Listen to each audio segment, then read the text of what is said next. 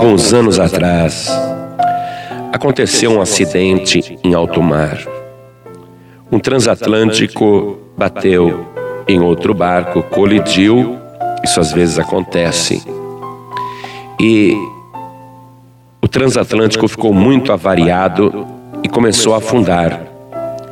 Mas, por ser um vazamento lento, deu tempo para que o transatlântico fosse totalmente evacuado e as pessoas em botes salva-vidas foram levadas até a praia e muitos até foram nadando. Porém, um homem, quando chegou na praia, ele se lembrou que havia esquecido dentro do camarote a sua carteira com milhares e milhares de dólares.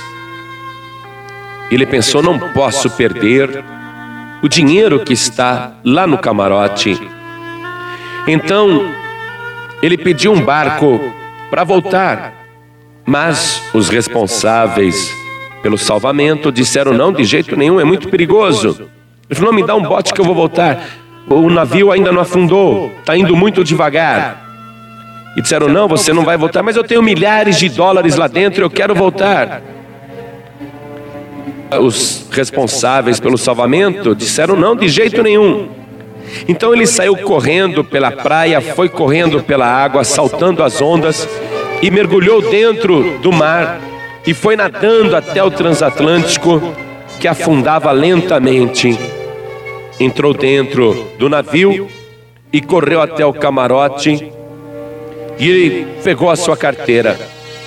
Porém, num determinado momento, o transatlântico que afundava lentamente, por já estar com uma grande quantidade de água dentro, de repente começou a afundar mais depressa e foi a pique em questão de segundos. Ele tentou sair ainda do navio e ele viu a loucura que ele havia feito. Arriscou a sua vida por causa de alguns milhares de dólares dinheiro que ele poderia ganhar novamente. Mas quando ele se deu conta disso, já era tarde demais. O transatlântico afundando provocou aquele roda-moinho e o tragou para baixo.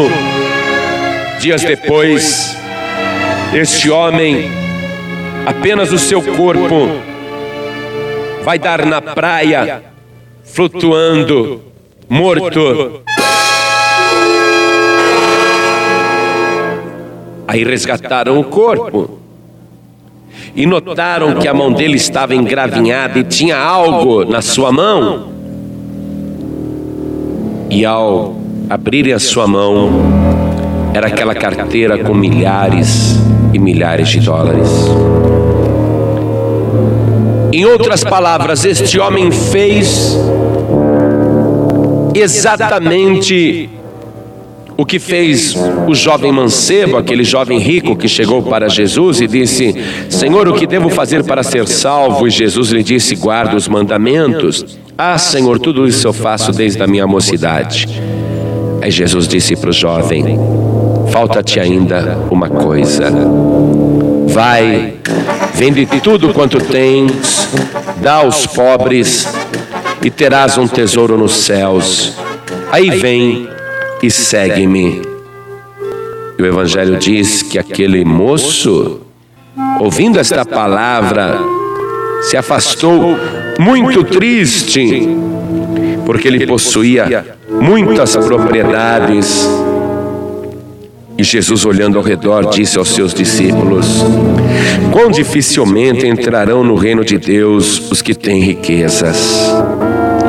O problema não é você ser rico, porque afinal de contas o nosso Deus é rico, é o Pai da prosperidade, é o dono da prata e do ouro. O problema é o amor ao dinheiro. Porque escrito está no Evangelho que o amor ao dinheiro é a raiz de todos os males. Uma pessoa que coloca o dinheiro em primeiro lugar, ela se esquece de buscar a Deus. O rico se esquece de buscar a Deus Satanás diz para o rico: Para que, que você vai buscar a Deus? Você tem tudo. E a pessoa é mesmo. tenho os melhores planos de saúde, tenho muito dinheiro, tenho propriedades, tenho conforto, tenho dinheiro aplicado, eu tenho bens para muitos anos, eu tenho riqueza, eu posso até ficar sem trabalhar, que eu tenho um, um grande patrimônio. E essas pessoas estão afundando neste mundo, perecendo, e não estão se dando conta disso até que seja tarde demais. Aí, em fração de segundos, a vida destas pessoas afunda e elas perdem tudo. Perdem a vida, perdem o dinheiro e principalmente perdem a salvação. Mas eu estou lhe lembrando agora as palavras do Senhor Jesus que disse: Buscai em primeiro lugar o reino de Deus e a sua justiça, e as demais coisas vos serão acrescentadas.